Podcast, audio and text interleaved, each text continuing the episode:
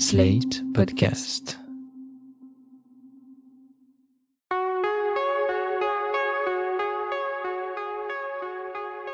Je m'appelle Thomas Messias, je suis un homme blanc, cisgenre, hétérosexuel, et je suis très heureux de vous retrouver pour cette deuxième saison de Mansplaining. J'espère de tout cœur qu'elle va vous plaire, qu'elle va vous surprendre aussi, et qu'elle vous donnera envie de la partager avec vos proches. J'espère aussi que, comme l'an dernier, elle constituera un terreau propice aux discussions sans fin et aux prises de conscience. Vous écoutez Mindsplaining épisode 20, l'hétéro-gay, cliché usé des comédies. Un podcast slate.fr.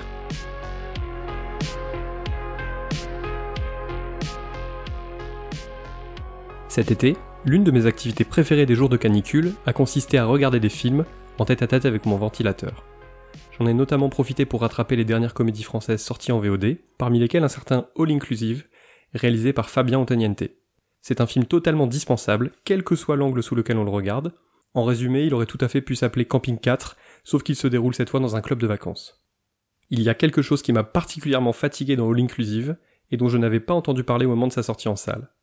Dans l'une des sous-intrigues, les vacanciers hétéros joués par Franck Dubosc et François-Xavier de Maison finissent par réaliser que pour conserver la luxueuse suite qu'on leur a attribuée temporairement, ils n'ont pas d'autre choix que de se faire passer pour un couple gay en lune de miel. Je te préviens, je veux bien jouer le jeu, mais je ne t'embrasse pas sur la bouche devant tout le monde. Ok Devant tout le monde et devant personne. Ouais, ouais, je préfère dire les choses. Hein. Pourquoi tu l'as regardé? Quoi? Je t'ai vu, t'as regardé le cul de la meuf. Et alors? Et alors moi, mon mec, il regarde pas le cul des gonzesses. Hein. Mais je suis pas ton mec. Moi, je le sais. Mais pas eux. Comme ils se savent surveillés par le patron de leur hôtel, lui-même gay, et joué avec assez peu de nuances par Thierry Lhermitte, les deux hommes se donnent à fond. Ils se donnent des petits noms, ils pincent un peu les lèvres pour se donner un air précieux, et leur voix se fait soudain plus claire et leur manière plus prononcée. Très clairement, All Inclusive n'est pas là pour dire la moindre chose sur la condition de l'homme homosexuel en 2019. Dans certains de ses films, Antoniente avait tenté plus ou moins finement d'ajouter une dimension sociale à ses intrigues de comédie, qu'il parle de chômage ou de grève générale, mais là, non. Les facéties de Dubosc, De Maison et l'Ermite sont juste là pour essayer de faire rire.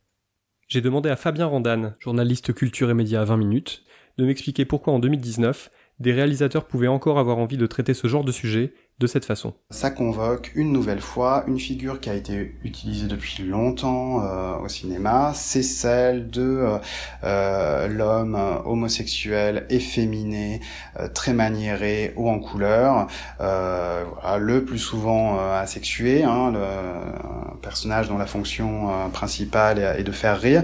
C'est souvent, hélas, un personnage dont on rit plutôt qu'un personnage avec lequel on rit. Dans All Inclusive, De Maison et Dubosc semblent prêts à tout pour que leur séjour reste luxueux, mais en revanche, il y a un élément sur lequel il leur est difficile de transiger, pas de bisous sur la bouche. Et je te propose de commencer à dîner, Barbinou. Qu'est-ce que tu fais là? Si tu veux continuer à te réveiller dans la 114, je te conseille de me suivre. Il y a le directeur qui nous regarde derrière un cocotier. Ah, ne te tourne pas. Non, non. Arrête avec ça, le chemin. On n'a pas le choix. Spock. C'est ça, ou la deux bis. Qu'est-ce qu'on fait? On s'embrasse. Ah non. Ah non, c'est pas possible. À la 114, Bruno. Apparemment, s'embrasser entre hommes constitue l'une des choses les plus dégradantes qui soient. Et c'est donc l'occasion pour Antoniente de développer des gags de niveau CE1, destinés à ce que le public pousse des petits cris de dégoût. Alors nous sommes bien d'accord, si deux personnes n'ont pas envie de s'embrasser, que ce soit des hommes ou des femmes, personne n'a à les forcer. Mais là ce n'est évidemment pas de ça qu'il s'agit. Il s'agit de provoquer un rire de connivence avec le public, en blaguant avec lui sur le fait que deux mecs qui s'embrassent, c'est quand même un peu dégueulasse. Je ne voudrais pas jeter la pierre à Antoniente, ou en tout cas pas à Antoniente seulement, car ce dégoût du baiser entre hommes est également au programme d'autres films, comme par exemple Quand Chuck rencontre Larry, avec notamment Adam Sandler. Les héros de ce film sont deux meilleurs potes qui prétendent être amoureux parce que l'un d'entre eux, qui est veuf, a besoin d'être en couple pour contracter une assurance vie.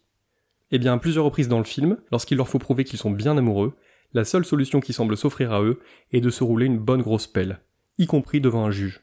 Alors qu'en fait, on est bien d'accord, il y a mille façons de montrer qu'on est un couple si c'est nécessaire, et ça n'implique pas forcément de fourrer sa langue dans le gosier de l'autre.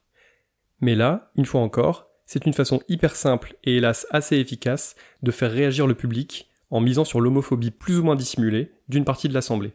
Le fait de s'embrasser n'est d'ailleurs pas le seul élément considéré comme dégradant dans les relations entre hommes, il y a évidemment le sexe aussi, et en particulier la sodomie, considérée par une large partie du public hétéro comme une pratique dégradante, avilissante, qui témoigne de la domination de la personne qui sodomise sur celle qui se fait sodomiser.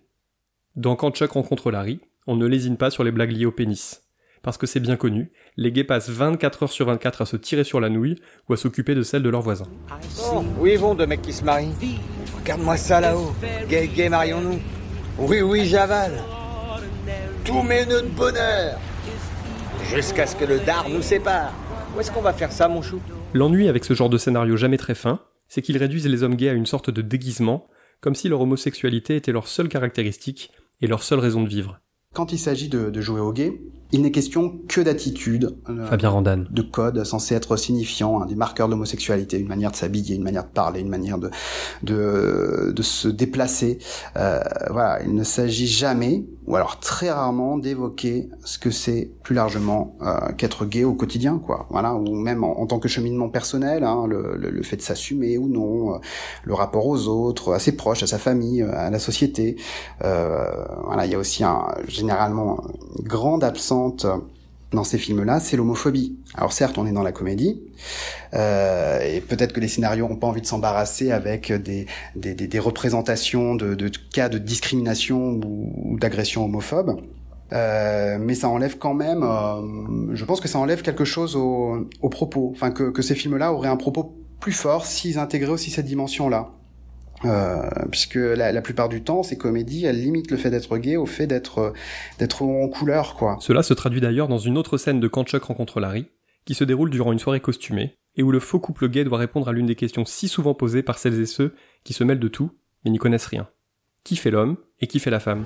Alors, j'ai une question. Je sais que tu la sens bien, mais Non, je vais le Kevin, faire. Je vais la te poser. la poser. Est batteur et qui est le lanceur Tu veux savoir qui est le garçon, qui est la fille et tout le tintouin Mais rien ne vous oblige à lui répondre. Ça ne regarde personne. Ouais, t'as raison, mais c'est marrant de savoir. Non, non, c'est pas un problème. Euh, voyons, je, je sais que ça va être un grand moment. Selon vous, qui est la fille de nous deux Je sais. Une, deux, trois, Chuck Oh, C'est tellement Chuck Comment ça, Chuck Mais qu'est-ce qui vous fait croire que c'est moi la fille? Bah, c'est une pomme, lui. Bon fruit bien costaud, très masculin. Toi, tu es euh, le comte Suscula qui boit sa bière à la paille. J'ai demandé une paille pour que mon rouge à lèvres ne baffe pas. Oh, j'aggrave mon cas. d'accord. Une fois encore, cela réduit les couples homo à ce qui se passe dans leur chambre à coucher, et en plus, ça les enferme dans une vision hyper hétérocentrée, avec une personne qui pénètre et une qui est pénétrée. Ce qu'on assimile au fait que l'un fait l'homme et l'autre fait la femme. C'est une vision hyper pauvre et potentiellement blessante de la sexualité, laquelle est réduite à une seule activité, avec un modèle unique qu'on essaye de plaquer sur tous les couples. Ça n'a aucun sens, et c'est juste extrêmement déplaisant pour toutes les personnes concernées. Il y a vraiment dans ces films une volonté souvent inconsciente de raconter que l'hétérosexualité est la norme et que tout le reste ne fait que dépasser du cadre. Dans Épouse-moi mon pote, réalisé par Tarek Boudali, celui-ci joue un jeune étudiant marocain qui contracte un mariage blanc avec son meilleur ami, joué par Philippe Lachaud. Le film est plein d'aberrations qui sont plus visuelles que sonores, mais il y a cependant une petite vanne que j'aimerais que vous entendiez à la fin de cet extrait. Vous vous connaissez depuis Un an. Des projets en commun? Euh, oui, oui. On a un rêve un peu fou. Dans quelques années, si on a assez économisé, on aimerait acheter une ferme et la retaper pour euh, faire un élevage. Un élevage de quoi? Chevaux. De truites ou de chevaux? De chevaux, on a dit. Mais pourquoi c'est toujours toi qui déciderais Oui, bon, hein? d'accord. D'autres projets euh, Ah oui. J'aimerais être enceinte. C'est un rêve. Haha, c'est drôle, hein. Un homme qui dit qu'il rêve d'être enceinte. Ou comment se moquer à bas prix des couples LGBT qui veulent devenir parents, et dont la plupart attendent désespérément que les lois promises soient votées. Et par cette petite vanne, on conspue également les hommes transgenres, dont certains portent ou ont porté des enfants. Dans le cas d'Épouse-moi mon pote, et même si ça ne justifie absolument rien, j'ai l'impression que les erreurs du scénario ne sont pas dues à une volonté de se moquer réellement, mais à une méconnaissance totale de la situation réelle des personnes LGBT en France et ailleurs, c'est-à-dire les problèmes qu'elles rencontrent, les existences diverses et variées qu'elles peuvent mener. Le film réduit tout à quelques artifices et pratique l'amalgame du début à la fin. Voilà, dans Épouse-moi mon pote, par exemple, Fabien Randan. les, les deux héros tentent de se faire passer pour gays en se disant on va aller faire une virée shopping dans le marais, ils ont leur petit bandana autour du cou, un petit chien avec eux, Et puis voilà, ça lésine pas non plus sur les les réflexions triviales en, dessous de la ceinture. L'un des exemples, je crois qu'on le voit dans la bande-annonce, c'est quand le maire dit vous pouvez sabrer le champagne. le personnage incarné par Philippe Lachaud dit ben, on va surtout sabrer la bite. Donc voilà, on est vraiment en plein dans les clichés. Il y a un autre exemple qui m'a beaucoup marqué dans le film, c'est que pour tenter de s'immerger dans la communauté gay et être les plus crédibles possibles, en tout cas c'est ce qu'ils pensent, les personnages décident d'expérimenter des trucs. On pourrait naïvement espérer que ça leur permette de faire des rencontres, ou de comprendre que se déguiser en gay est une pratique qui pose des tas de soucis, mais non. La conclusion de la séquence, c'est que le personnage de Philippe Lachaud se retrouve coincé dans un costume en cuir, avec une boule dans la bouche, parce qu'encore une fois, à cause de sa vision hyper étriquée, le film confond même homosexualité et sadomasochisme, comme si tous les gays étaient adeptes de ce genre de pratique. Dans des films comme Quand Chuck rencontre Larry ou Épouse-moi mon pote, les héros finissent quand même par réaliser un peu tard que ce n'était pas très futé de faire ça, et que Scoop, les gays sont des gens comme les autres. Ce qu'il faut tout de même signaler, c'est que les regrets n'interviennent généralement qu'une fois les personnages pris la main dans le sac, et que l'homophobie qui caractérisait une bonne partie de leur comportement passé n'est généralement pas très soulignée. Je vais me permettre de divulgacher la conclusion d'Épouse-moi mon pote. Mais si vous ne voulez pas l'entendre, n'hésitez pas à avancer cet épisode de 20 secondes. En fait, à la fin, les deux héros réalisent qu'ils sont réellement amoureux l'un de l'autre. Ça arrive comme un cheveu sur la soupe, c'est absolument dépourvu de toute crédibilité, mais ça témoigne d'une bonne volonté hyper maladroite, celle de dédiaboliser in extremis l'homosexualité. Le schéma des différents films cités est plus ou moins le même. On se moque de tout ce qui concerne les LGBT pendant 1h15, puis on explique juste avant le générique de fin que tout le monde a le droit de mener sa vie sentimentale et sa vie sexuelle comme il l'entend, à condition bien sûr de respecter la loi, les règles de consentement et tout ce qui va avec. Même lorsqu'elles résonnent en forme d'appel à la tolérance, les conclusions de ce genre ne suffisent pas, parce que ce n'est clairement pas ce que retient le public. Je prends un autre exemple qui n'a rien à voir. Qu'est-ce que vous avez retenu du dîner de compte Francis Weber? Est-ce que ce sont les moments où on se fout ouvertement de la gueule du pauvre François Pignon, qui n'est pas très malin mais qui n'a clairement fait de mal à personne? Ou est-ce que c'est plutôt cette scène amère, au cours de laquelle Pierre Brochant réalise à quel point il a été con et méchant avec lui? Ne dites rien, je connais la réponse. D'ailleurs, puisqu'on parle de Francis Weber, Fabien Randan a tenu à me dire quelques mots sur son film Le Placard, dans lequel un autre François Pignon, cette fois joué par Daniel Auteuil, fait croire qu'il est gay, de façon à ce que ses supérieurs n'osent pas le licencier. Comme il se demande comment on fait pour avoir l'air homosexuel, il va poser la question à son voisin gay, joué par le regretté Michel Aumont, qui va lui donner des conseils fondamentaux. Il y a notamment une réplique qui me semble être particulièrement importante, qui fait office euh, même, je pense, de, prise de position. Cette réplique, c'est les acteurs qui se risquent à jouer les folles sont la plupart du temps faux et vulgaires. Donc le conseil du voisin, c'est de ne rien faire. Euh, il dit à François Pignon, euh, ne changez rien, c'est le regard des autres qui va changer sur vous. Il semble donc possible d'aborder le sujet de façon intelligente, en évitant pas mal de clichés, et en se moquant des homophobes plutôt que des homosexuels. Et si on ne s'en sent pas capable, rappelons qu'il est plus sage de mettre son embryon de scénario à la poubelle, plutôt que de persister dans une voie qui n'apportera rien de bon, ni humour de qualité, ni plaidoyer contre l'homophobie. Une double question pour finir, pour laquelle je n'ai pas de réponse. Est-ce que vous connaissez des films dans lesquels des femmes hétéros font semblant d'être lesbiennes? Et est-ce que vous auriez des pistes pour expliquer pourquoi cela a l'air d'intéresser beaucoup moins les cinéastes? N'hésitez pas à m'envoyer vos réflexions, ça m'intéresse beaucoup. Voilà, c'était l'épisode 20 de Mansplaining, un podcast proposé par Sled.fr.